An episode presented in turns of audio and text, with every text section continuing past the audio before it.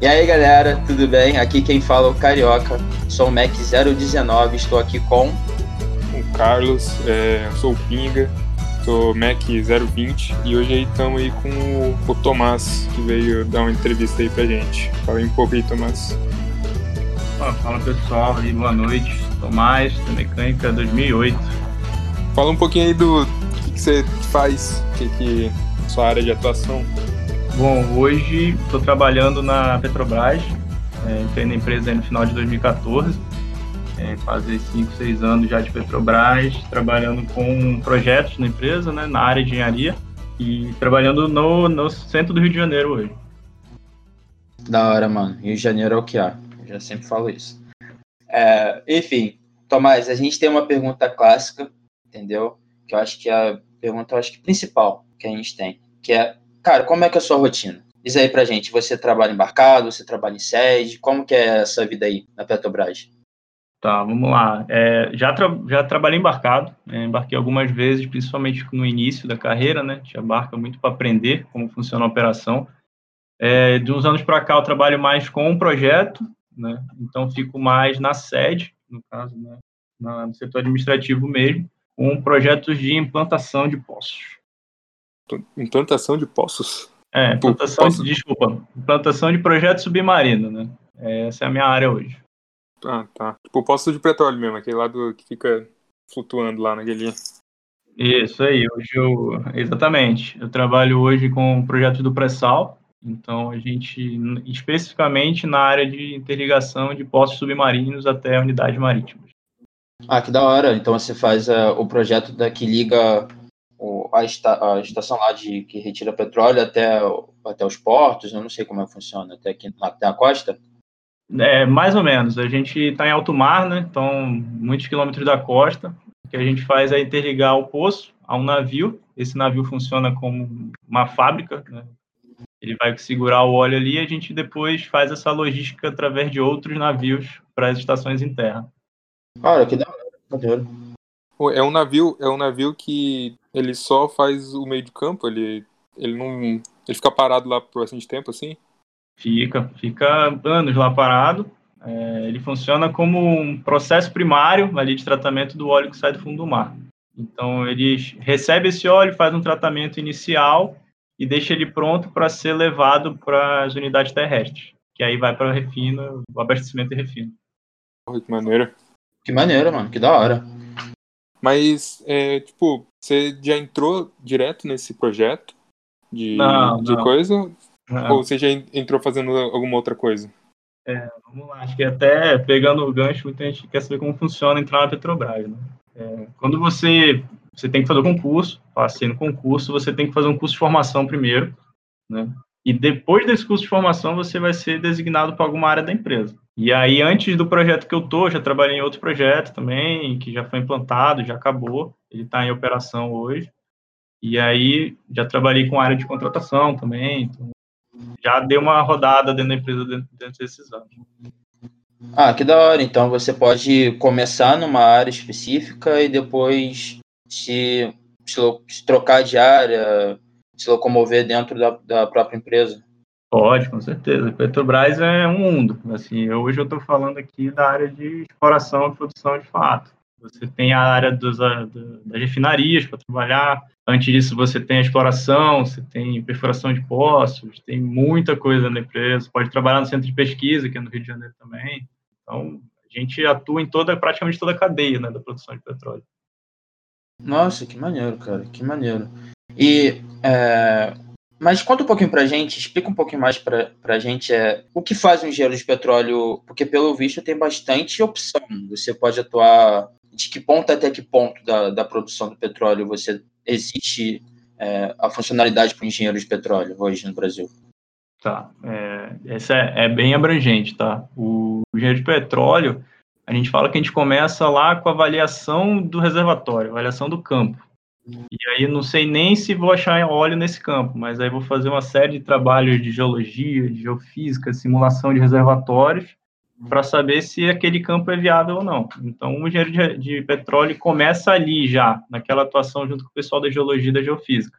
Aí, depois disso, eu sigo para fazer a perfuração de um poço, que é um outro mundo totalmente diferente. é fazer a interligação desse poço à unidade, que é a engenharia submarina, que é particularmente hoje a minha área, e depois você tem os navios que recebem o petróleo, né, que a gente chama de unidade estacionária de produção. Esses UEPs aí armazenam, fazem o tratamento primário, tudo isso o engenheiro de petróleo pode trabalhar.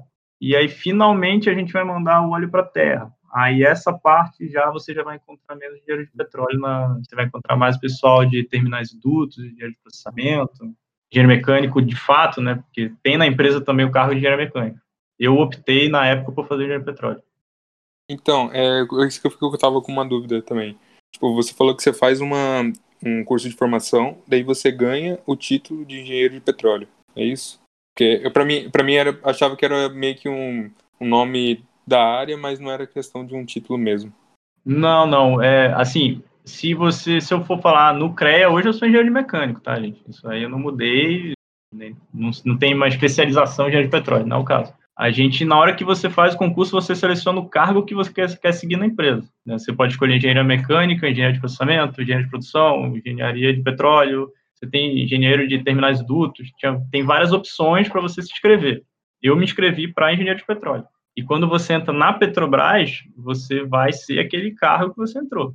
Tipo, hoje eu não posso virar um engenheiro de mecânico, nem engenheiro eletricista, no caso. Eu tenho que seguir a minha carreira como engenheiro de petróleo. Mas ali, calma aí, deixa eu ver se eu entendi. É, você, mesmo com, o certificado de engenheiro mecânico, você pode fazer então concurso para engenheiro de petróleo e lá no curso de formação você ganha o título, é isso mesmo? Isso, perfeito. Assim, a, a engenharia de petróleo, particularmente no concurso, é, aceita quase todos os engenheiros, que aceita qualquer engenharia. Assim, então, a minha turma de curso de formação tinha de tudo. Engenheiro de mecânica, mecatrônica, elétrica, civil, ambiental, tinha tudo. E a empresa não filtra naquela parte. O pessoal da engenharia de equipamentos mecânica necessariamente tinha que ser formado em engenharia mecânica. E o pessoal da aí tem outro cargo que chama engenheiro de equipamentos, é, ênfase em elétrica. Esse pessoal tem que ser formado em engenharia elétrica.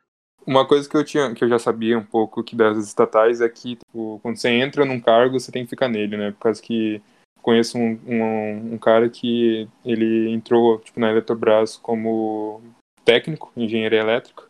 É, não sei se é técnico em engenharia elétrica, ele entrou como técnico. Agora ele é engenheiro já que ele fez a fez faculdade, só que não tem uma portaria interna. Então é, tipo, ele não pode mudar para é, isso, isso funciona para a gente também, tá? Se você faz o concurso, a gente tem várias modalidades de técnico também, técnico de operação, técnico de perfuração, etc. Se você faz um concurso para nível técnico e depois lá na frente você vai se formar, você vai continuar sendo nível técnico. Aí você teria que prestar outro concurso para mudar de carro. É meio ruim isso daí, né? É, às vezes impede que o cara que está lá dentro, que é técnico, busque mais formação. Assim, né? ia chegar lá na frente, né, falando das carreiras, isso assim, como a gente é, funciona como uma empresa, de fato, embora a gente seja estatal, é uma sociedade de economia mista, lá dentro depois não vai ter muita diferença não, tá? Lá todo mundo trabalha igual, independente do cargo. É mais para a entrada inicial, né? É, é mais para o carro que você tem dentro da empresa, uma coisa mais de RH mesmo. Eu tenho gerentes hoje que são de nível técnico também, não necessariamente formar engenharia. Ah, que da hora. Então, o cara pode ser gerente sem ter o, um ensino superior. Pode, pode. Ah, muito maneiro. Já aproveitando esse gancho aí, cara, como que funciona a carreira? É, a gente tem a famosa carreira em Y, né, acho que vocês conhecem. É, você, todo mundo vai entrar na base da carreira como engenheiro júnior ou técnico júnior. Dali você vai subir para nível pleno e sênior e depois começa o Y. Se você quiser seguir uma carreira gerencial, você pode virar gerente, coordenador, gerente geral. Ou se você quiser ir para outro lado da carreira mais técnica, você segue para o lado de consultoria, especialista, Olha, que maneiro. Então, dentro lá você ainda tem a opção de, de evoluir do jeito que você quer, tanto para o lado de um gerencial ou técnico. Que maneiro, cara, que da hora. Não, com certeza. A gente tenta sempre alocar nos funcionários pensando o que é melhor para a empresa e para eles. Né? Pegar aquele melhor perfil e botar num cargo de engenharia, num cargo de gerência ou num cargo de especialista. E, tipo, num, num, numa empresa tão grande como a Petrobras, ela tem atuações não só aqui no Brasil, como tem atuação fora. Como que você ficou sabendo de alguma coisa, tipo, questão de ir trabalhar fora pela Petrobras, que você conhece gente que fez isso?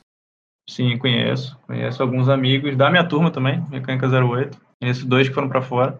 É, você tem oportunidade de. Tinha oportunidade antigamente de trabalhar nos Estados Unidos, mas eu acho que a Petrobras América fechou. Hoje, o que eu vejo mais oportunidade para o cara ir para fora é numa missão, digamos, acompanhar um fornecedor, é, acompanhar o, a montagem de um navio, daqueles que eu falei que armazena petróleo. É, e aí o cara pode ficar até um ano, dois fora. Acho que dá que maneira mesmo. E tem. É, imagina deve ser uma troca de experiência maneira, né? Você trocar uma ideia com pessoal que tá lá. Não, com certeza. É, eu não tive a oportunidade de ir, né? Mas conheço amigos que foram, moraram fora, gostaram muito, né? Voltaram para o Brasil já. E a empresa, lógico, vai incentivar o cara que está longe, vai estar do outro lado do mundo, né? Então, é uma baita oportunidade. Sim. Ganha em dólar, será, ou ganha em real? Ganha em dólar. Ganha em dólar, é bom. Hoje, ainda... Pô, agora tá com sorte aí que tem que ser o caminho. é, mas aí o, você não vai escolher para onde vai ser feito, né? Aí você tem que ter cuidado com isso. Se vão te mandar, não vai ser uma cidade muito boa, não. É ir pro interior aí, de um, de um lugar que tu não conhece, é. às vezes é, não é muito bom. Pois é, assim, eu acho que o cara tem que estar tá com a mente aberta, né?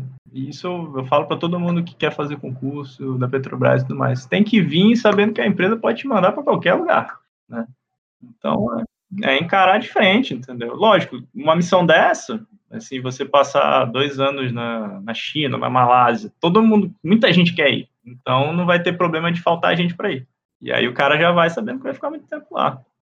O cara vai também, já tipo, com um plano em mente, ficar aqui ah, alguns anos, fazer um bolsão aí, ganhar uma grana e voltar pra cá também, né? Que vai ganhar, um, vai ganhar um pouco mais indo pra lá, né? Sim, o cara não tiver problema, o cara tiver mente aberta, como tu falou.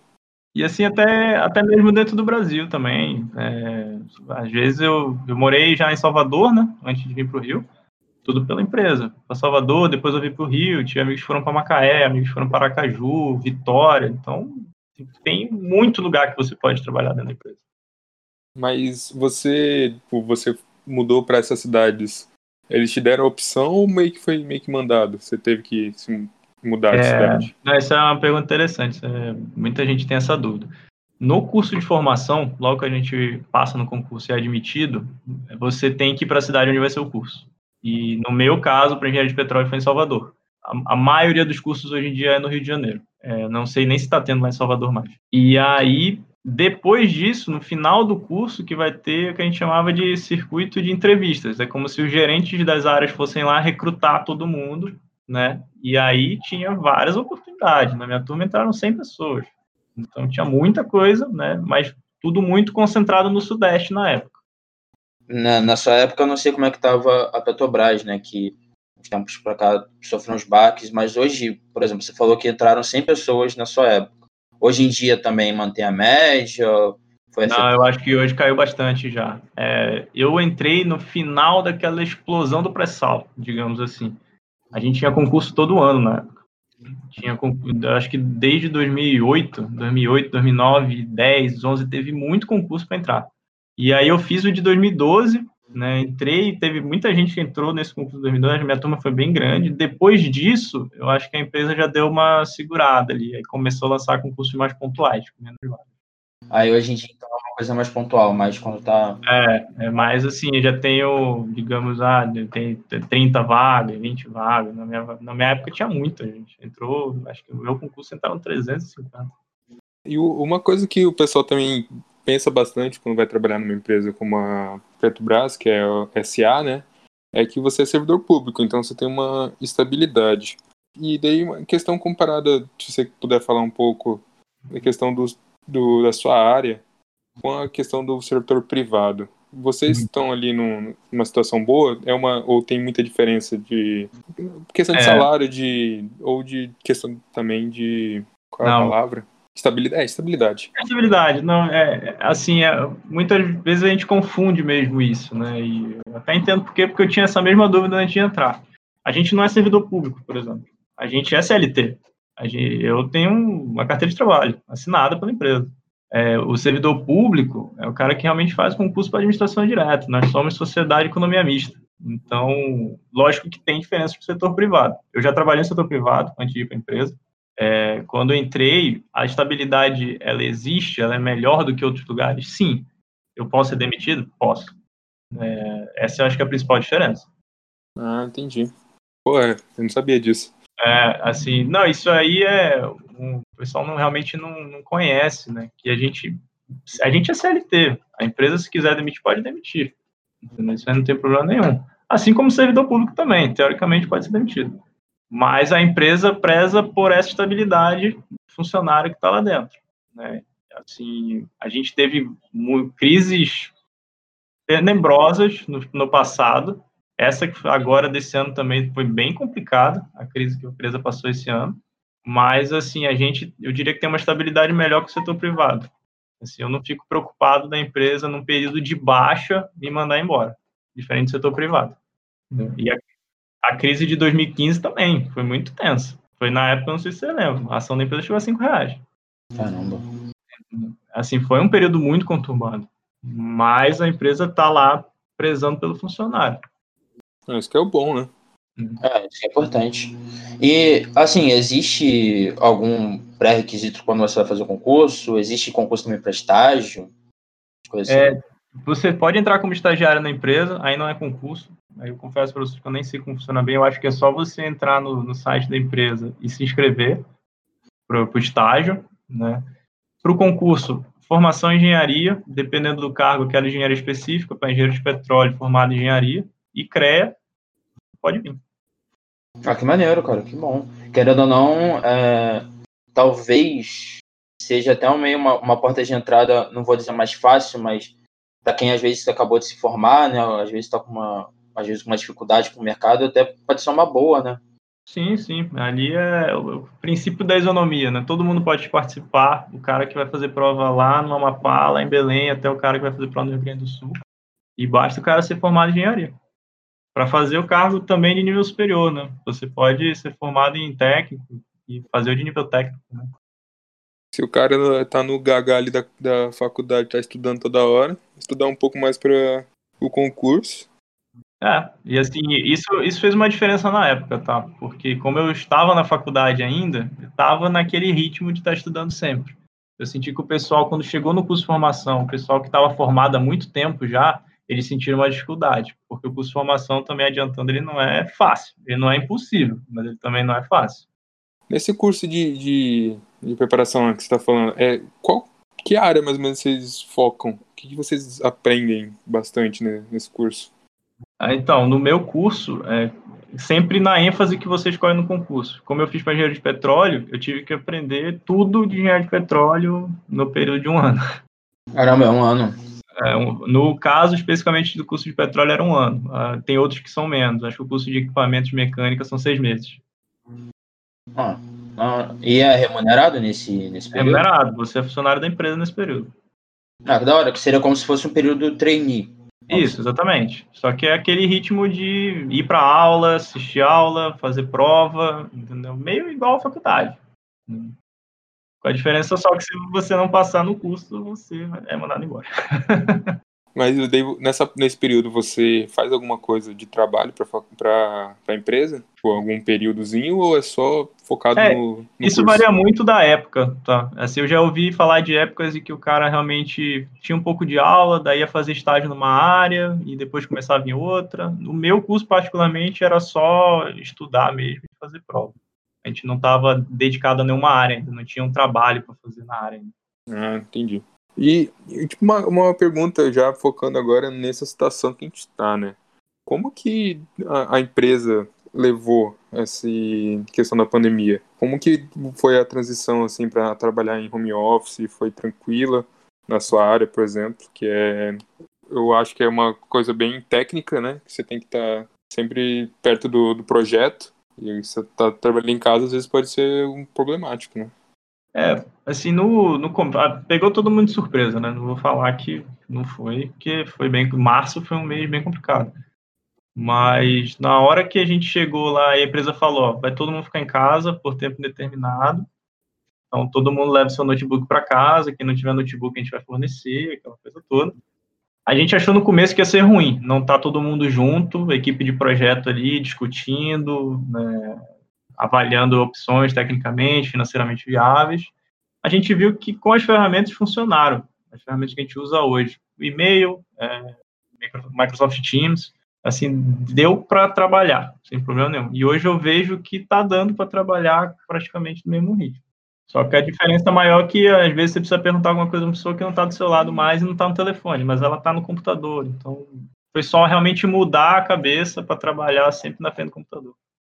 É, mas é, eu, tipo, uma, uma, coisa que eu percebo, tipo, é, meu pai aqui em casa tá trabalhando também em home office. E daí passava um pouco do período de, de horas, assim. o pessoal às vezes extrapolava no dia e às vezes passava do, do que seria o horário normal de trabalho. É, aí na Petrobras tem acontecido isso também ou tipo, das seis horas ninguém mais vê nada? Não, não, isso aí, isso independente de pandemia ou não, sempre vai ter gente que vai passar, sempre vai ter gente que vai acabar no horário. Eu acho que isso vai muito da pessoa, tá? Isso vai muito do nível de engajamento que você quer ter no trabalho. É, tem dia que eu vou até 7 horas, 8, mas tem dia também que eu acabo mais cedo. A vantagem de trabalhar com projeto é isso. Tem dia que tá pegando, mas tem dia que tá mais tranquilo. A rotina é muito dinâmica. Agora, lógico, a empresa quer que você cumpra o seu horário. Se você está sempre passando do horário, tem uma coisa errada. A sua carga de trabalho não está legal. Mas a empresa é, prioriza sempre a nossa saúde, prioriza sempre o nosso bem-estar. A ideia é que você não trabalhe além do horário sempre. Assim, eu não vou falar também que às vezes eu não passo, às vezes tem que passar, não tem jeito. Mas aí depois a gente compensa, sai mais cedo. Isso é importante, isso é importante, ter esse cuidado. E, assim, o que eu posso falar de... Trabalhei em outros lugares já também, né? Então, tenho uma experiência do setor privado e posso falar que a Petrobras realmente está muito preocupada com o funcionário. Então, quer ver o cara feliz para ele produzir melhor. É natural, acho que de qualquer empresa grande. Tem que tem, tem empresa que exagera às vezes, cobra demais, quando vê a produtividade só diminui. É, exatamente. Não adianta também se apertar demais ali, e aí você vai perder o cara, o cara vai ficar desmotivado, vai pedir para sair, entendeu? Que bom que o comprometimento é uma, é uma coisa que vocês se preocupam dentro da empresa. Isso é, isso é muito maneiro. E numa, numa parte pro pessoal da mecânica aí, além da é, engenharia de petróleo, você falou também da outra que é partes mecânicas, uma coisa assim. Qual uma área legal que tu acha que também na, na Petrobras o pessoal entrar com conhecimento da mecânica? Para mecânica, é, assim, eu vou falar, mas realmente nunca trabalhei lá, sempre tive curiosidade eu acho que a parte de construção dos navios é bem interessante. Tá? E aí tem dois amigos de turma que foram para lá, né? até, podem até falar muito melhor da experiência deles. Né? Um hoje está em Santos, o, outro e o outro trabalha embarcado. É, acho e eles só eles entraram no concurso como engenheiro de equipamento mecânico. Né? Eu e outros dois fizemos petróleo e teve outros três amigos que fizeram mecânico. E um deles era ex-Sameca também. É, só para poder é uma coisa relevante para falar, o Tomás é, é Sameca também, foi Sameca. Opa, Sameca aí 2010, 2011. Tá vendo aí, ó. É, com certeza me ajudou pra caramba a experiência lá. É, eu acho que tem a agradecer, de verdade, eu acho que a gente aprendeu bastante coisa hoje, eu acho que eu e o Ping a gente não fazia ideia de bastante coisa que, que você falou, essa abrangência na área técnica da, na engenharia na Petrobras, como funciona subir, esse fato de vocês não serem funcionários públicos, acho que muito maneiro, acrescentou muito para gente. Espero que para quem esteja escutando também. Muito obrigado, cara. Bom, pessoal, acho que assim, tento contribuir, né? Já tive do lado de vocês aí, cheio de dúvida também, para onde seguir depois e tal. E eu acho que o mais importante nessa hora é justamente perguntar para quem já passou por isso, quem está no mercado aí, conversar. E aí eu fico à disposição, quem tiver mais dúvida, qualquer coisa, é só entrar em contato. Beleza. Então, valeu mesmo aí por ter participado. Então acho que acho que é por isso. Encerramos aí por hoje. Valeu aí por ouvir a gente aí. E fiquem ligados aí com os próximos episódios aí do Samicast.